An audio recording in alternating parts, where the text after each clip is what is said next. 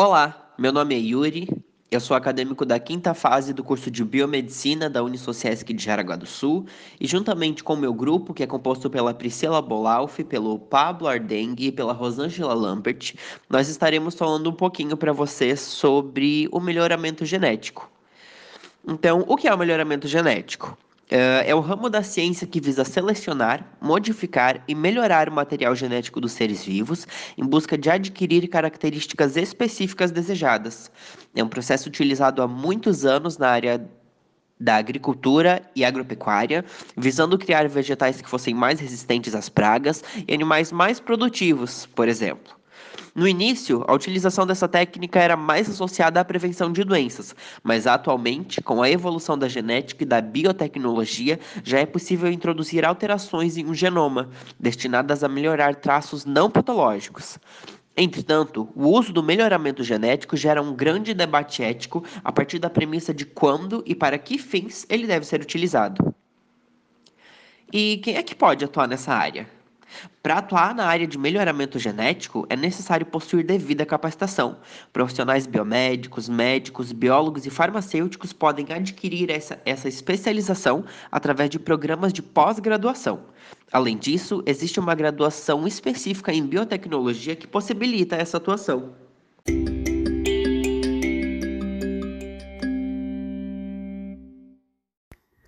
Oi, pessoal, meu nome é Priscila. Eu vou falar um pouquinho para vocês sobre as aplicações para melhoramento genético. O profissional capacitado pode atuar no agronegócio, meio ambiente, na indústria e principalmente, como ressaltamos aqui, na saúde. As atividades desenvolvidas são inúmeras, como podemos elencar: pesquisar as diversidades e novos tipos de plantas mais resistentes, pesquisar como microorganismos podem ser utilizados na produção de produtos benéficos ao ser humano, desenvolver métodos de combate aos microorganismos e bactérias que são nocivos ao ser humano, pesquisar o comportamento de medicamentos e demais substâncias químicas em células humanas, estudar e promover o melhoramento genético, estudar o emprego de microorganismos na produção de vacinas e medicamentos atuar no controle do crescimento microbiano em indústrias farmacêuticas e alimentícia, participar do processo de avaliação e prevenção da contaminação do solo e do sistema hídrico. Destacando o cenário da saúde, vamos falar para vocês um pouquinho mais sobre engenharia genética.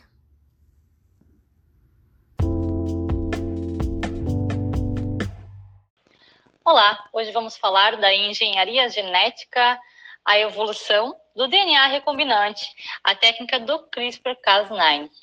É, o CRISPR-Cas9 permite substituir fragmentos da cadeia do DNA por outro lado, corrigindo falhas genéticas ou inserindo caracteres benéficos em um determinado organismo.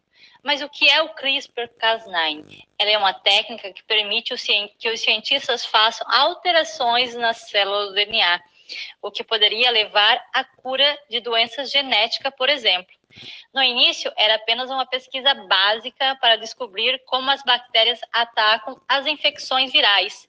Muitas dessas bactérias têm um sistema imunológico adaptativo chamado CRISPR, que lhes permite detectar o DNA viral e destruir. Faz parte do CRISPR uma proteína chamada Cas9, que é capaz de procurar, clivar e, por fim, no DNA do vírus de uma maneira específica. E foi por meio dessa pesquisa que Donald e Carpetin, para entender a atividade da proteína Cas9, descobriram que poderia trabalhar com ela como uma tecnologia de engenharia genética, uma ferramenta para o cientista agrupar ou inserir partes específicas do DNA dentro da célula, com uma incrível precisão. Explicando um pouquinho mais sobre essa tecnologia, vamos falar de quando o vírus infecta a célula, eles injetam nela o seu material do DNA em uma bactéria. O sistema do CRISPR permite que o DNA seja arrancado do vírus e inserido em um pequeno fragmento dentro do cromossomo do DNA da bactéria. E esses pedaços integrados com o DNA viral são inseridos em um local chamado CRISPR. é um mecanismo que permite às células se lembrarem ao longo do tempo do vírus que as estiveram expostas. E o mais importante, esses pedaços de DNA são passados à descendência das células, fazendo com que elas fiquem protegidas desse vírus, não apenas por uma vez, mas por muitas gerações de células, permitindo que elas mantenham um registro das infecções. O loco do CRISPR é efetivamente um cartão de vacina genético da célula. Uma vez inserido esse fragmento do DNA no cromossomo da bactéria, então ela faz uma pequena cópia de uma molécula chamada RNA infectada pelo vírus, o que é uma réplica do DNA do vírus, o que permite uma interação com as moléculas do DNA que têm uma sequência correspondente. Portanto, portanto esses pequenos fragmentos do RNA do locus do CRISPR se associam, se associam a uma proteína, a proteína Cas9, e formam um complexo que funciona como uma sentinela da célula, protegendo. Ele vasculha o DNA da célula para encontrar locais que correspondem às sequências do, R, do RNA, é, atuando como guia. E quando tais são é, locais são encontrados, como podemos ver nas imagens, esse complexo associado ao DNA permite que a Cas9 faça um corte do DNA viral. Ele faz uma ruptura muito precisa. Né? Então, por exemplo, assim, o que a gente pode citar como uma analogia? É como se a gente tivesse um, um texto e a gente joga no, no Google Corretor e ele vai fazer é, a vai, vai colocar exatamente onde está o erro para a gente poder corrigir. Dessa mesma forma, a enzima do, do, do DNA, a Cas9, é isso que ele faz. Ele vai vasculhar a célula, ele vai procurar onde está o erro e ele vai fazer esse corte, essa ruptura precisa. Então, essa é a diferença do, do CRISPR, da, da engenharia do CRISPR-Cas9, para a engenharia que a gente tinha anteriormente, do DNA recombinante. Então, é como que a gente poderia citar uma analogia como se o CRISPR-Cas9 fosse uma tesoura que ela vai lá e corta o DNA e o nosso próprio organismo vai fazer essa realocação, vai fazer esse reparo depois futuramente. É, eu coloquei que ela faz uma ruptura né, da dupla fita da, da hélice do DNA. E é importante ressaltar também que esse complexo é programável para fazer essa, essa ruptura, como eu falei anteriormente, no local específico do problema.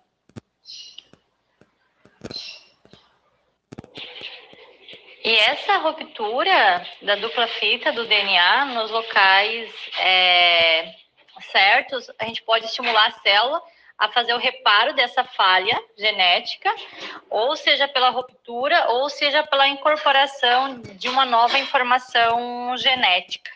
Bom, mas quais seriam as estratégias em humanos? Então, a primeira possibilidade seria vivo, você pegar a célula do paciente, reprograma com a célula IPS, diferencia no tecido que você quer, no tecido alvo. Você pode fazer uma combinação in vitro da mutação e as células corrigidas seriam expandidas e injetadas no paciente. Ou em vivo, seria você corrigir as células, seriam inseridas em um vetor e injetada no órgão ou na circulação, dependendo do, do problema que você quer corrigir. Um exemplo que podemos citar é a fibrose cística, é, distrofia de, de Duchenne. Alguns estudos realizados mostram que ele se, se faz mais efetivo nas doenças que são de, de, duplifi, de duplicação de, de gene. Esse estudo de um menino com distrofia do Duchenne, eles conseguiram no mil tubos é, fazer a, a deleção dessa duplicação e restaurar o quadro normal da produção de, de distrofina. E nesse trabalho foi concluído que corrigir duplicações será mais fácil do que corrigir deleções. Outra forma de uso também da tecnologia do CRISPR que vem sendo usado e estudado é para ser realizado melhoramento genético no sentido de projetar humanos que tenham características melhoradas, como ossos mais fortes, é, menor suscetibilidade a doenças cardiovascular, é, para ter atributos que consideravelmente desejados, cor de cor dos olhos, uma altura, é, seria humanos projetados.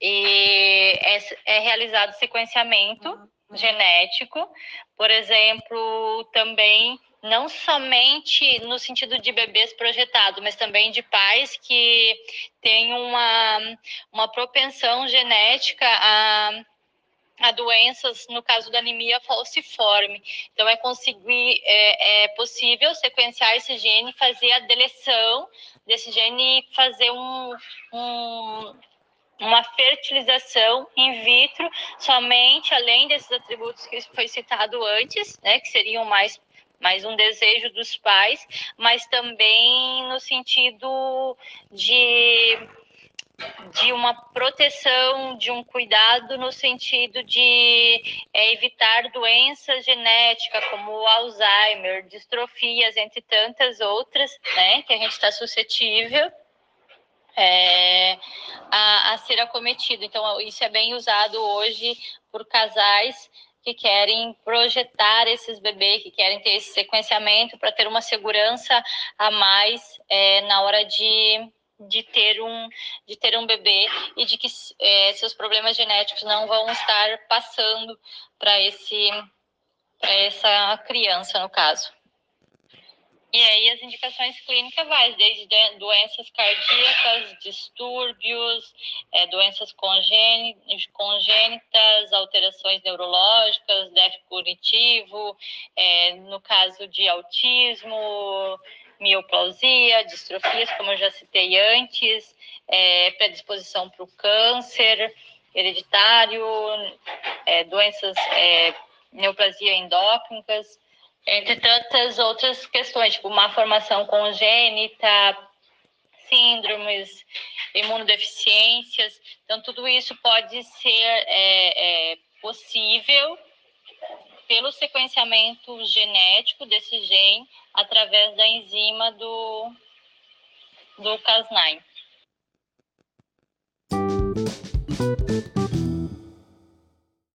Indicações clínicas: O melhoramento genético pode ser instituído em várias situações, tais como doenças cardíacas, como distúrbios eletrofisiológicos, cardiopatias congênitas, alterações neurológicas, como déficit cognitivo, autismo, distrofias musculares, síndromes e predisposição de câncer também podem ser tratadas para prevenir melanomas hereditários e neoplasias endócrinas múltiplas, por exemplo.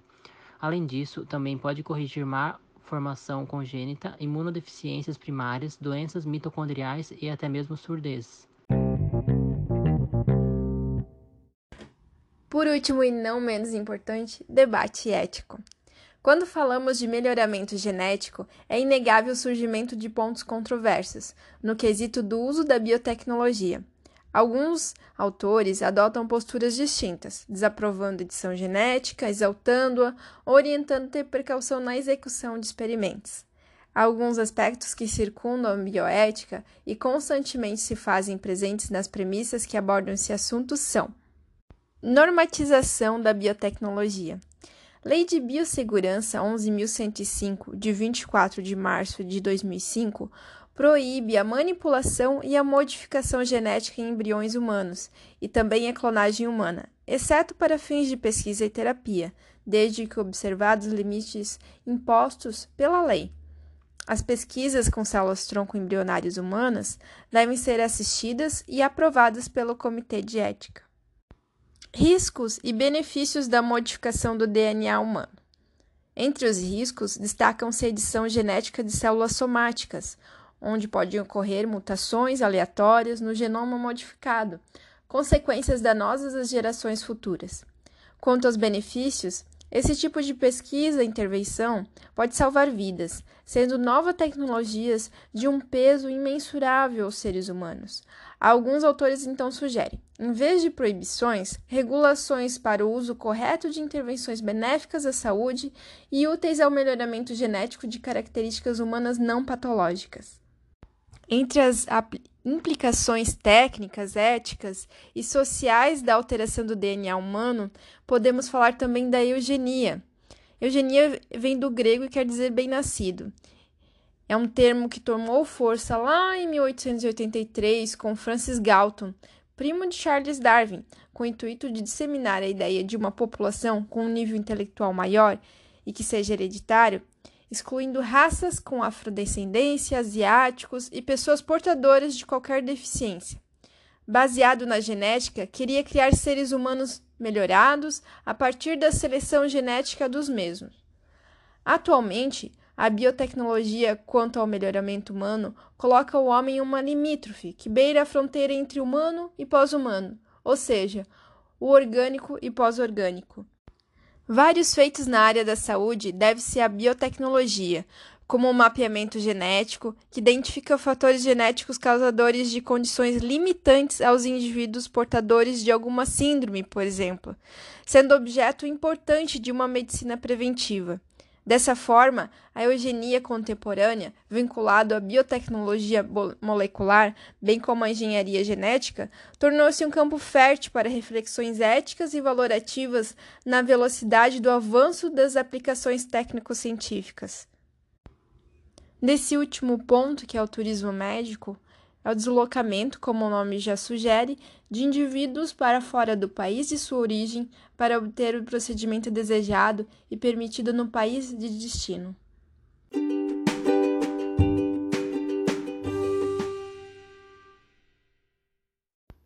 É isso, pessoal. Espero que vocês tenham curtido e tenham aprendido também um pouquinho sobre esse assunto tão interessante que é o melhoramento genético.